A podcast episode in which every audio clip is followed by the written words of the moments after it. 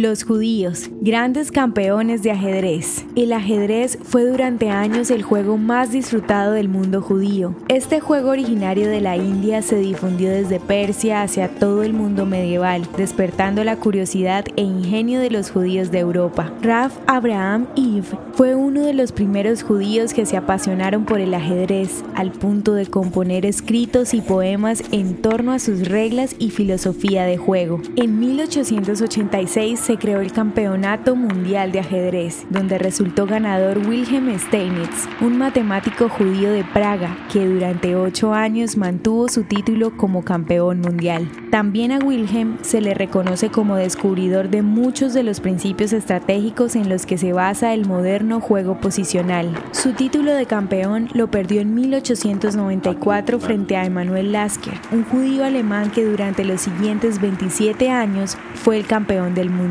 Más de la mitad de la lista de campeones de ajedrez fueron judíos o tuvieron un ancestro judío, por lo que no es sorprendente que en la actualidad Israel sea uno de los principales exponentes de este juego. La ciudad de Beersheba cuenta con el mayor porcentaje de grandes maestros de ajedrez en comparación al resto del mundo. En Israel, los niños comienzan a aprender a jugar desde muy pequeños y se estima que en 2020 más de 10.000 niños de jardín de infantes y primer empezaron a jugarlo. Uno de los mejores jugadores de todos los tiempos, Gary Kasparov, aprendió ajedrez viendo a su padre Kim Moisejevich, un judío ruso que lo inspiró a iniciarse en este juego. Los judíos han demostrado su destreza e inteligencia a través de los años, incluso en el ajedrez.